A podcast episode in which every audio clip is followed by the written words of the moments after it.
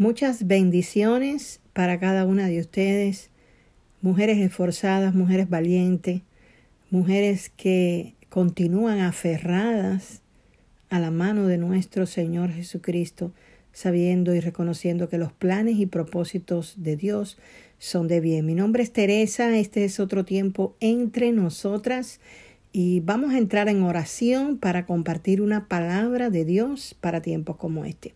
Padres, en el nombre de Jesús de Nazaret, que delante de tu presencia, Señor, presento mi vida, presento la vida de cada una de las mujeres que van a ser ministradas por ti.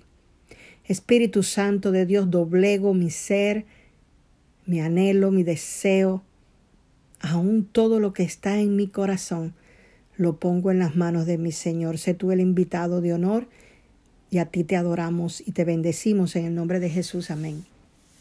Miren, este, en la mañana, haciendo ciertas cosas, eh, Dios me trae una palabra, porque lo bello de nuestro Señor es estar en esa conexión constante con Él. Cuando estamos conectadas espíritu a espíritu, Él habla a nuestro espíritu y Él deposita una palabra. Y dos cosas me dijo en la mañana el Señor. Y una de las cosas que me dijo fue, toma tu cruz. Y luego me dijo, el perro vuelve a su vómito. La palabra que quiero compartir a esta hora contigo, mujer, es que entiendas de que Dios nos lleva a procesos en nuestras vidas porque hay un propósito detrás de lo que padecemos. Nuestro Dios nos ama, nos ama con amor eterno. El amor de Dios fue depositado en nosotros por el Espíritu Santo de Dios.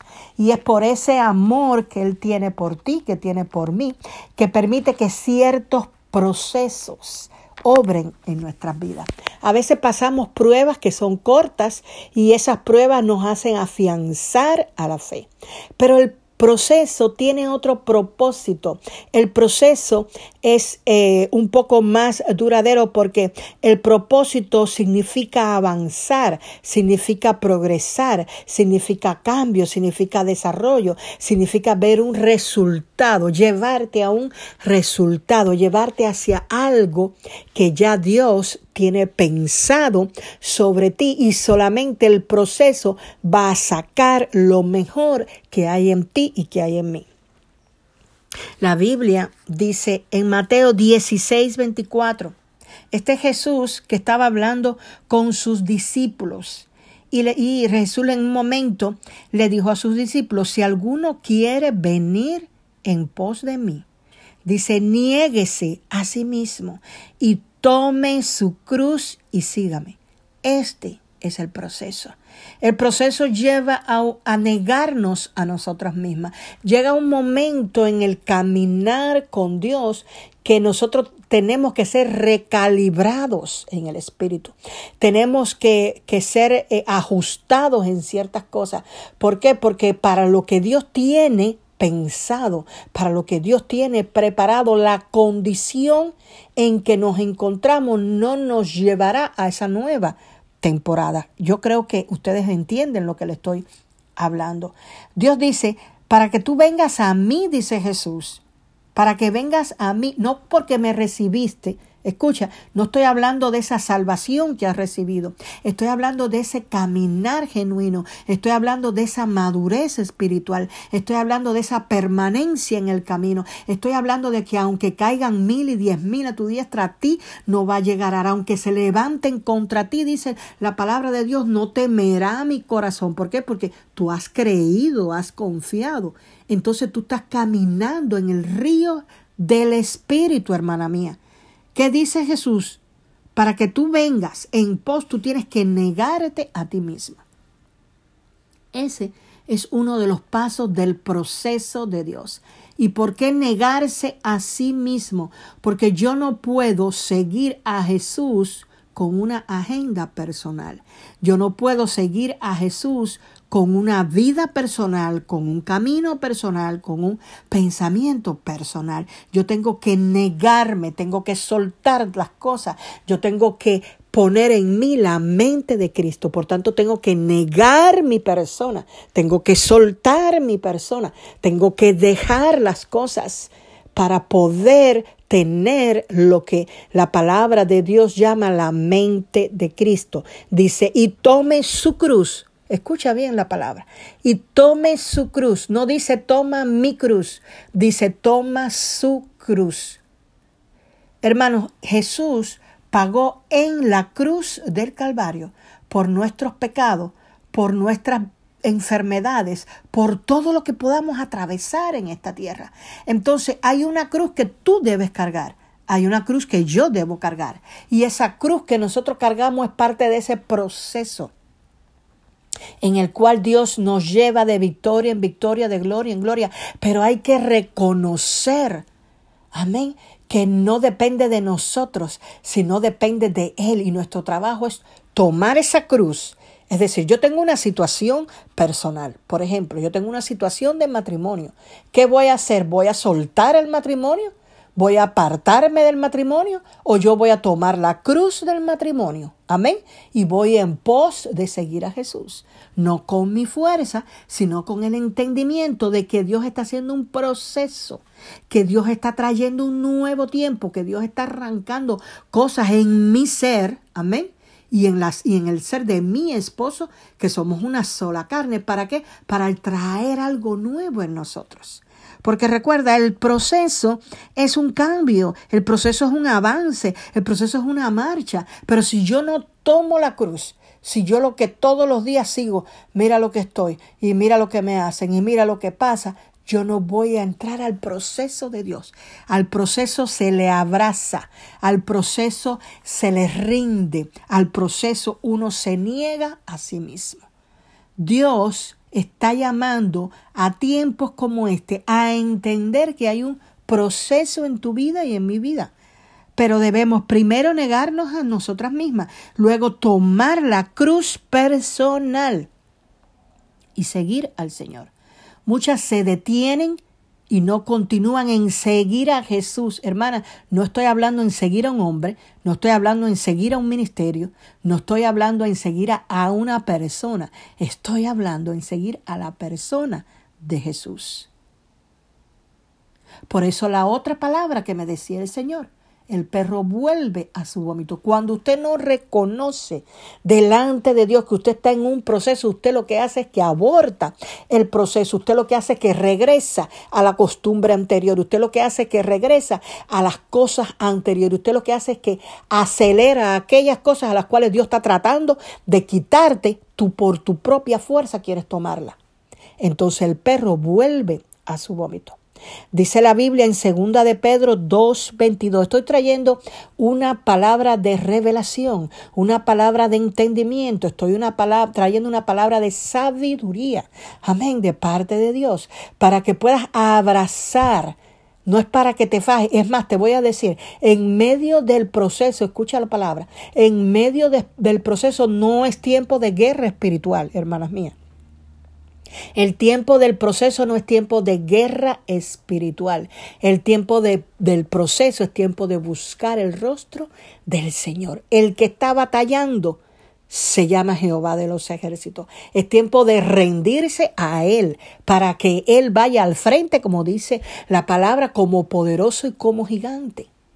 Por eso cuando entramos en una batalla espiritual, en una guerra espiritual, sin Dios habernos dado el, el ok de que es una temporada de guerra espiritual, terminamos cansadas, terminamos eh, eh, llenas de, de tantas cosas y no continuamos el proceso, al contrario, lo abortamos, volvemos, como dice la Biblia, el perro a su vómito. No es tiempo de guerra espiritual. Es tiempo de creer, es tiempo de confiar, es tiempo de esperar. Él es el que está haciendo la obra. Porque el proceso te lleva a la negación. Recuerda, cuando Jesús estuvo en el Hexemaní, ese es el ejemplo mayor de proceso. El Hexemaní es un lugar de proceso. ¿Y por qué? Porque fíjense, hermana, no es suficiente que usted tenga el Espíritu de Dios. Amén y usted tenga una unción de Dios, Dios va a procesar su unción. Si usted cree lo que le estoy diciendo, usted va a entrar a un nuevo tiempo en el Señor.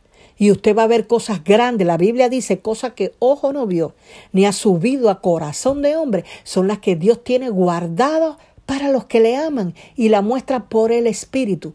¿Usted está entendiendo? Porque el proceso te lleva a realizar el carácter de Cristo. Usted puede tener dones poderosos en Dios, milagros, señales y prodigios, pero no hay un carácter que sostenga, amén, ese, ese poder de Dios en su vida y entonces comienza a debilitarse. Pero Dios dice, yo te estoy entrando en un proceso. Dios dice, yo te estoy entrando porque quiero llevarte a lugares y quiero mostrarte cosas maravillosas que tengo para ti.